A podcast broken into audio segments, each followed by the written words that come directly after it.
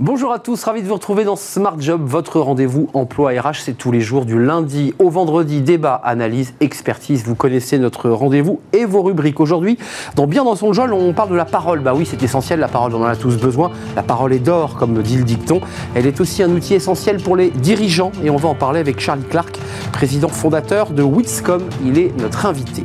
Un jeune, une solution, une entreprise qui embauche. Picnic, une entreprise, une start-up qui recrute. On recevra dans quelques instants Raphaël Brochard, le CEO et cofondateur de Picnic. Le cercle RH, euh, un grand entretien aujourd'hui avec Claire Pedini, la directrice générale adjointe de Saint-Gobain en charge des RH et de la RSE. Saint-Gobain, c'est un groupe mondial, 167 000 collaborateurs dans le monde qui produit, qui transforme et vend des matériaux de construction. On fera le point avec elle dans quelques instants. Et puis pour terminer, euh, fenêtre sur l'emploi, féminiser le numérique, conjuguer le numérique au féminin. On en parlera avec Emmanuel Carly, euh, directeur général d'Epitech, et on parlera de la création de cet observatoire sur la féminisation des métiers du numérique. Voilà le programme tout de suite, c'est bien dans son job.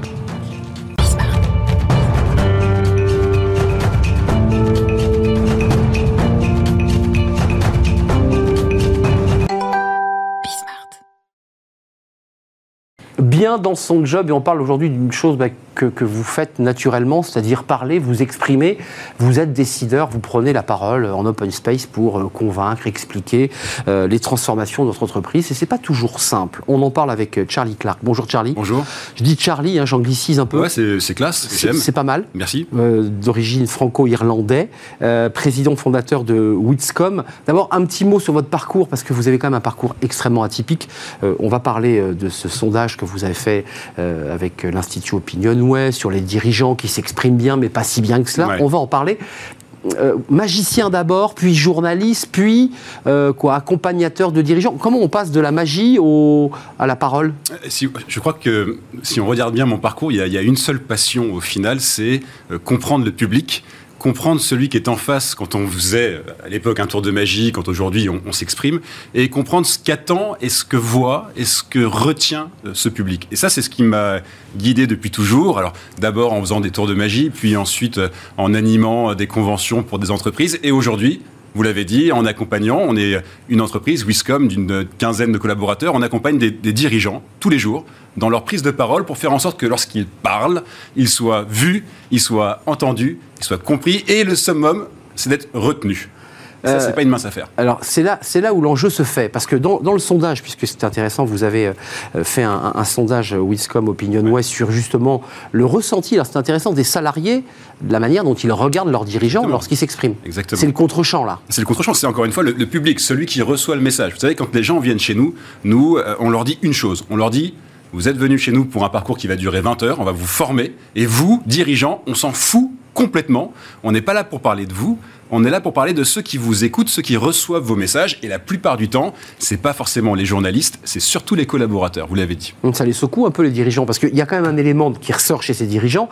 Et le grand danger de l'oralité maîtrisée, c'est qu'on part dans des monologues, on s'écoute parler et le collaborateur se dit ça y est, il est parti. Ça, c'est ce qu'on a mis au jour dans, l'étude. Eh oui. Il y a un paradoxe, c'est que d'un côté, les collaborateurs trouvent que les dirigeants parlent bien, ils sont 82% à dire c'est bon, mon dirigeant a la classe, il est charismatique, il est brillant, mais quand on leur demande s'ils sont inspirés par leurs dirigeants. Et là, c'est seulement plus, plus que 12%, donc plus grand-chose. Et donc, il y, y a, un vrai paradoxe, et nous, on le voit tous les jours, et ce paradoxe, c'est quoi?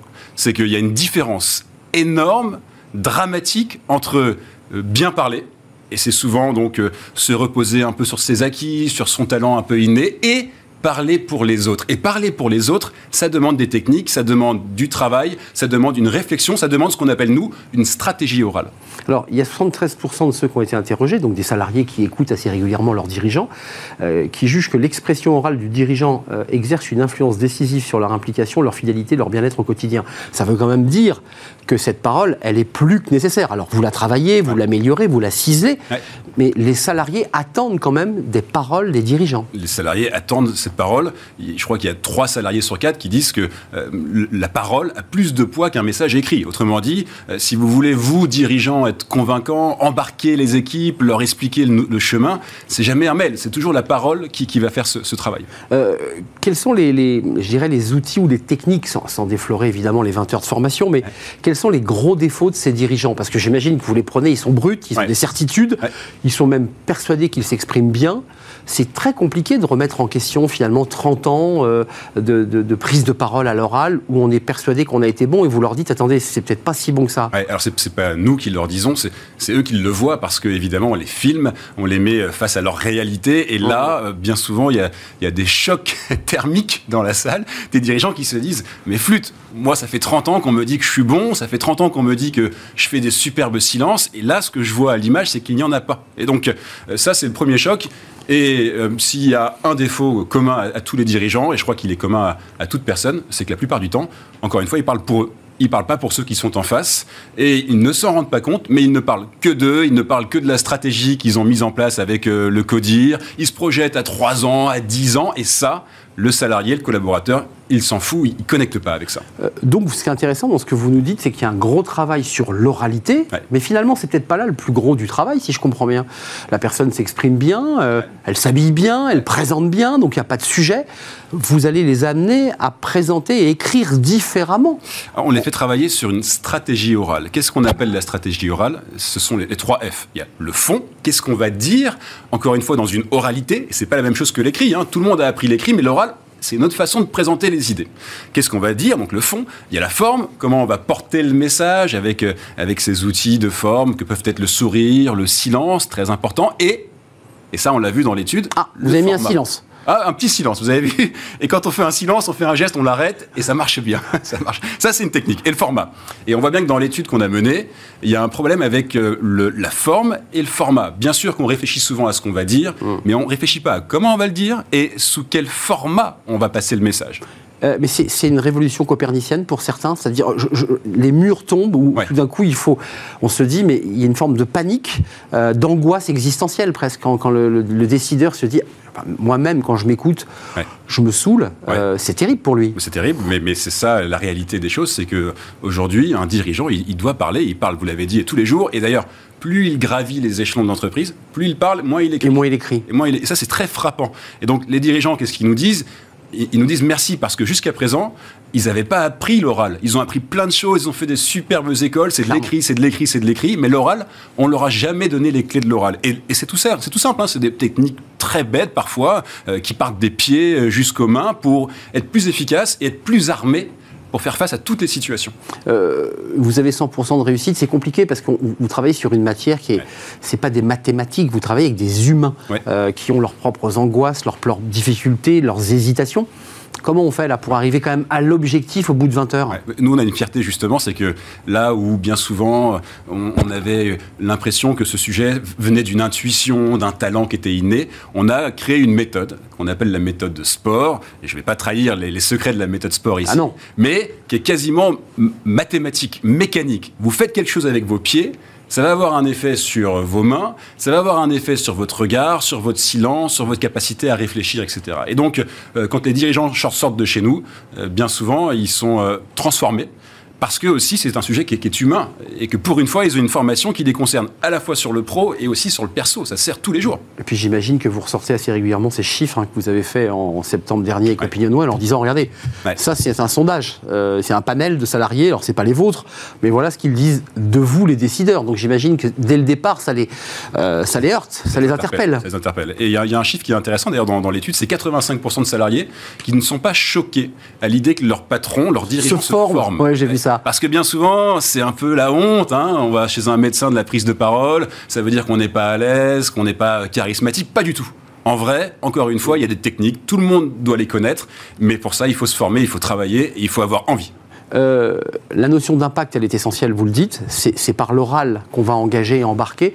Est-ce que vous allez jusqu'à, euh, sur des cas, je dirais, plus difficiles, vous en avez forcément, euh, de leur proposer de la méditation, d'éléments complémentaires pour essayer de, de relâcher tout ça? Tout à fait. Dans, le parcours que nous leur proposons de, de 20 heures, il y a différents ateliers, différents experts. Il y en a 8 Et dans les ateliers, il y en a un notamment sur la gestion du trac. Parce que, effectivement, si vous voulez être bon à l'oral, il faut utiliser ce corps, mais parfois ce corps, il nous pénalise, en fait, il, nous cloître. Et donc, il faut se, libérer aussi de ce corps. Et ça, ça passe par de la relaxation, euh, des techniques pour voir les choses de façon positive plutôt que négative, pour lutter contre le trac, etc. Et on travaille tous les aspects. Euh, un, mot, parce que, encore une fois, c'est rare de recevoir quelqu'un qui a été magicien pour arriver aujourd'hui à être chef d'entreprise et accompagner ses dirigeants. Qu'est-ce que ça vous a apporté, la magie? Parce que quand on regarde la magie, moi, je trouve ça passionnant. Je trouve que ce sont des orateurs incroyables, ils ont un charisme incroyable, ils m'embarquent. Il y a de ça chez les magiciens. Bien sûr, bien sûr, mais il y a de ça aussi à la télévision. Quand on regarde ce plateau aujourd'hui et quand on le voit à l'écran, c'est pas du tout la même chose. Il y a une transformation qui se met en place. Et je crois que ce que je garde de mon passé de magicien, c'est qu'il n'y a, y a qu'une seule star quand on fait un tour de magie, il n'y a qu'une seule star quand on prend la parole, c'est encore une fois le public, celui qui est en face. Et il y a une différence entre ce que lui voit, ce que lui il entend, et ce que moi je vois, et ce que moi j'entends quand je passe le message ou quand je fais un tour de magie. Mm. Et ça, c'est la clé. Et quand vous avez cette dichotomie-là, et que vous comprenez ça, ça change la vie. Mm, la plus belle, même plus belle histoire d'amour, c'est vous, quoi. C'est un peu ça que le, dirigeant doit, doit, se dire. Absolument. Il doit parler à ses collaborateurs. 2022, euh, puisqu'on démarre l'année, et je vous souhaite, je vous la souhaite très belle cette, cette année 2022, euh, c'est quoi la prospective pour vous là Nous, écoutez, ça, ça fonctionne bien. On a créé un, nouveau parcours qu'on appelle contre-attaque, qui, est pour les dirigeants qui veulent aller encore plus loin. Dans Après le sport, on contre-attaque. Exactement. Contre-attaque dans les situations plus difficiles. Une situation euh, où vous êtes confronté à quelqu'un qui, euh, forcément, n'a pas forcément envie de vous écouter, n'a pas forcément envie de dialoguer avec vous. Quels sont les outils euh, pour créer, malgré tout, le dialogue et la relation? Donc la suite, c'est euh, contre-attaque, mais cette fois-ci avec dans une bataille peut-être plus un peu plus musclée, plus musclée avec un interlocuteur. Donc on, est, on rentre un peu plus dans la négociation, dans la crise. C'est on est plus vers ce chemin-là. Absolument. Merci Charlie Clark d'être venu nous rendre visite, président fondateur de Witscom, 15 collaborateurs à Paris. Euh, aux Invalides. Aux on, a, on a un très beau centre d'entraînement dans lequel on reçoit les dirigeants. Ils se forment sur un plateau de télé, dans un théâtre. On les met en situation. Centre d'entraînement, c'est vous dire. on contre-attaque et on fait du sport avec Witscom. Merci de nous avoir rendu visite. La suite de nos programmes c'est un jeune, une solution, avec euh, eh bien, chaque semaine une entreprise qui recrute. On s'intéresse aujourd'hui à l'entreprise Picnic. Ça n'a rien à voir avec un pique-nique, vous allez voir. Un jeune, une solution, des entreprises qui chaque semaine recrutent et nous l'indiquent, nous l'annoncent euh, officiellement sur le plateau de, Smart Job. Aujourd'hui, on, accueille Raphaël Brochard. Bonjour Raphaël. Bonjour. Ravi de vous accueillir, CEO, cofondateur de pique-nique. Alors, pique-nique, vous allez dire, bah, pique-nique, non, ça n'a rien à voir, on va tout de suite le dire, avec un pique-nique. Euh, vous faites en fait, et c'est assez magique, euh, des caravanes, des mobiliers amovibles. C'est bien cela, vous êtes une start-up. Expliquez-nous ce que c'est pique-nique, parce que le visuel est déjà incroyable. Alors, donc l'aventure pique-nique a commencé il y a maintenant 4 ans de cela. On entame notre quatrième année en 2022 et, et, bonne année à tous. Merci. Et eh bien, donc trois amis d'enfance, cofondateurs, et on a commencé dans un garage, littéralement avec une raison d'être, c'est de créer de l'expérience de proximité. Remettre donc l'humain au centre du sujet. Personnellement, venant de l'univers du digital, euh, technologie digitale, eh bien, il y avait ce petit manque que j'ai identifié avec mes collègues de se dire, voilà, remettre en relation une entité avec son audience. Et donc, comment on le fait? On le fait donc grâce à des micro-architectures innovantes, donc des, tiny house, si vous voulez, mobiles, modulables, connectés et autonomes en énergie renouvelable. Donc, on peut oublier le groupe hein. électrogène, panneaux photovoltaïques, tout à fait, rendement, stockage, et on peut oublier donc le groupe électrogène à la maison. Ça permet donc de limiter l'impact environnemental, gagner du temps. Et l'idée, c'est de simplifier la vie de nos, nos utilisateurs, vraiment. Alors, j'ai vu que sur la petite plaquette, on pouvait l'accrocher à la voiture, on peut le poser dans son jardin.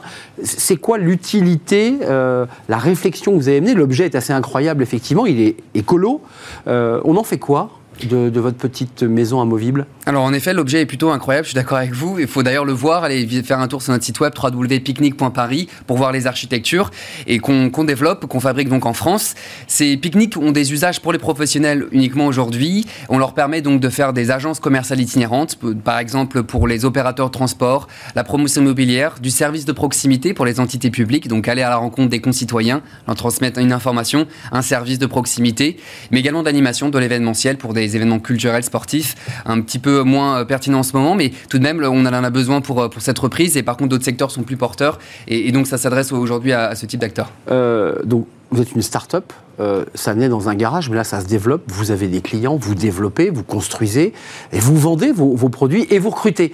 Racontez-nous, parce que quand on passe du garage au moment où on arrive sur un plateau de télé pour annoncer les recrutements, enfin ça, comment, dans quel état d'esprit vous êtes là? Vous dites, ça y est, on a franchi une étape quand même. Alors c'est une belle histoire, en effet, ça fonctionne, pique-nique, et tant mieux, on se donne du mal avec notre belle équipe. Donc euh, nous, nos enjeux et nos engagements pour le, le recrutement. Donc sont les suivants. Premièrement, euh, c'est le contexte, c'est-à-dire que nous, on est donc une TPE qui passe maintenant à une PME, donc avec tous les enjeux qui vont avec, et le RH, les ressources humaines, bien sûr, sont au centre de celle-là.